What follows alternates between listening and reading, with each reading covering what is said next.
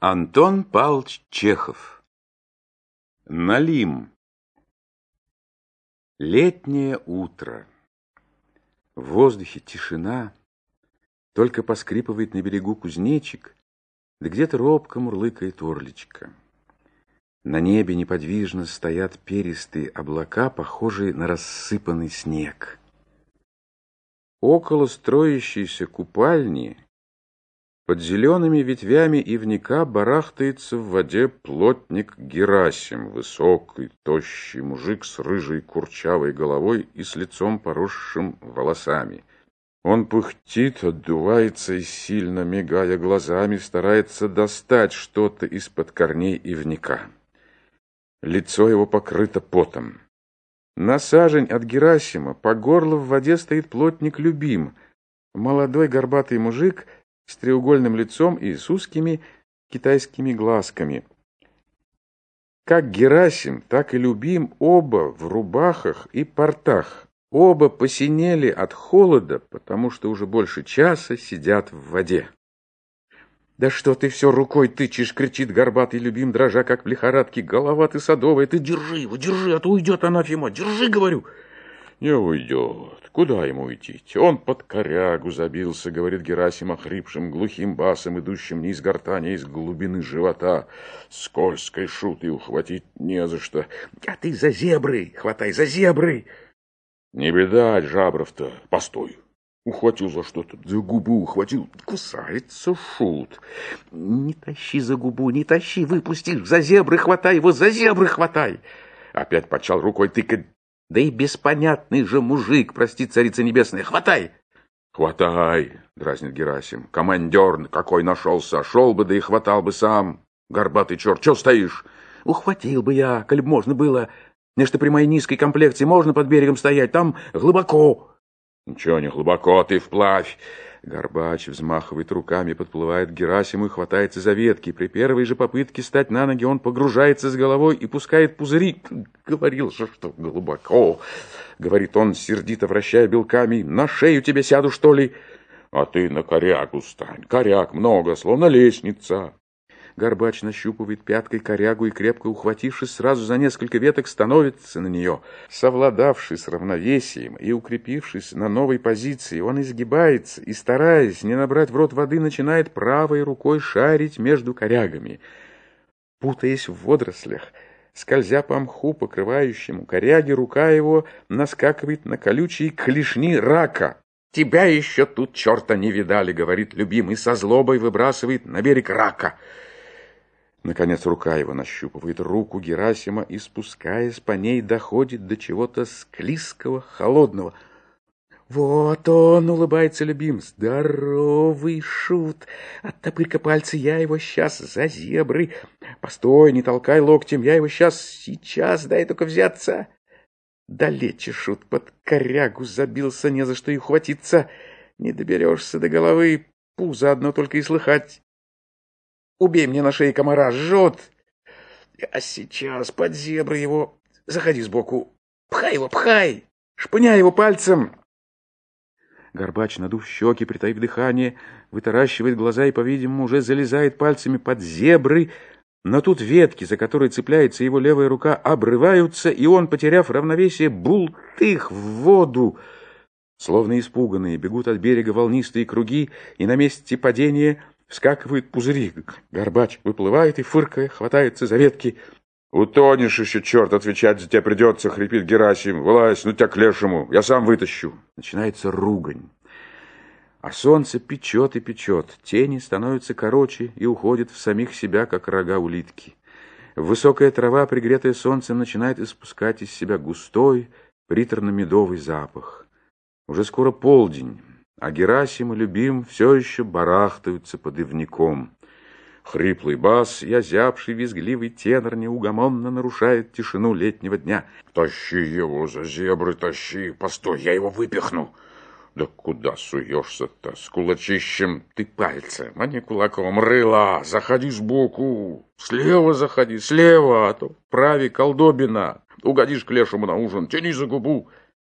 Слышится хлопанье бича. По отлогому берегу к водопою лениво плетется стадо, гонимое пастухом Ефимом. Пастух, дряхлый старик с одним глазом и покривившимся ртом, идет, понуря голову, и глядит себе под ноги. Первыми подходят к воде овцы, за ними лошади, за лошадьми коровы. «Подтолкай его из-под низу!» — слышит он голос любимым. «Просунь палец! Да ты глухой черт, что ли! Пу!» «Кого это вы, братцы?» — кричит Ефим. «Налима! Никак не вытащим, под корягу забился! Заходи сбоку! Заходи! Заходи!» Ефим минуту щурит свой глаз на рыболовов, затем снимает лапти, сбрасывает с плеч мешочек и снимает рубаху.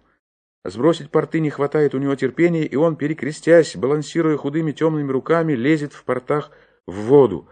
Шагов пять, десять он проходит по илистому дну, но затем пускается вплавь.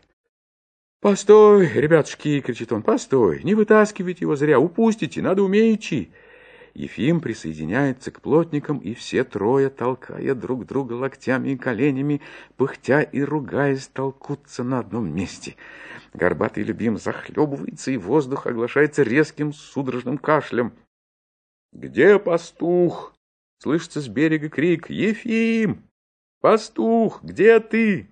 Стадо в сад полезло! Гони из саду, гони! Да где ж он, старый разбойник?» Слышатся мужские голоса, затем женский. Из-за решетки барского сада показывается барин Андрей Андреевич в халате из персидской шали и с газетой в руке. Он смотрит вопросительно по направлению криков, несущихся с реки, и потом быстро семенит к купальне. «Что здесь? Кто орет?» — спрашивает он строго, увидев сквозь ветви ивника три мокрые головы рыболовов. «Что вы здесь копошитесь?» «Рыбку ловим», — лепечет Ефим, не поднимая головы. А вот я тебе задам рыбку. Стадо в сад полезло, он рыбку. Когда же купальня будет готова, черти? Два дня как работаете. Где ваша работа? Э, бу, будет готова, кряхтит Герасим. Лет велико, успеешь еще, ваше скородие, помыться. Никак вот тут с налимом не управимся. Забрался под корягу, словно в норе, ни туда, ни сюда. Налим? спрашивает барин, и глаза его подергиваются лаком. Так тащите его скорее. Уже дашь полтинничек? Удружим, ежели. Здоровенный налеем, что твоя купчиха. Стоит ваш скороть полтинник за труды. Не мне его, любим, не мне, а то замучаешь. Подпирай снизу. Тащи к корягу сверху, добрый человек, как тебе? Кверху, а не к низу, дьявол. Да не болтайте ногами. Проходит пять минут, десять. Барину становится не втерпешь. «Василий!» — кричит он, повернувшись к усадьбе. «Васька! Позовите ко мне Василия!» Прибегает кучер Василий. Он что-то жует и тяжело дышит. «Полезай в воду», — приказывает ему барин. «Помоги ему вытащить Налима». «Налима не вытащит». Василий быстро раздевается, лезет в воду. «Я сейчас», — бормочет он. «Где Налим?» «Я сейчас, мы мигом». «А ты бы ушел, Ефим. Нечего тебе тут старому человеку не свое дело мешаться. Который тут Налим? Я его сейчас. Вот он. Пустите руки». Да чего, пустите руки, сами знаем, пустите руки, а ты вытащи. Да не, ты его так вытащишь, надо за голову. Голова под корягой, знам дел, дурак.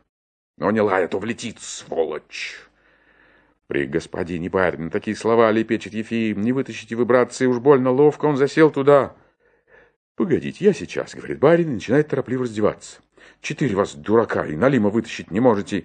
Раздевшись, Андрей Андреевич дает себе остынуть и лезет в воду.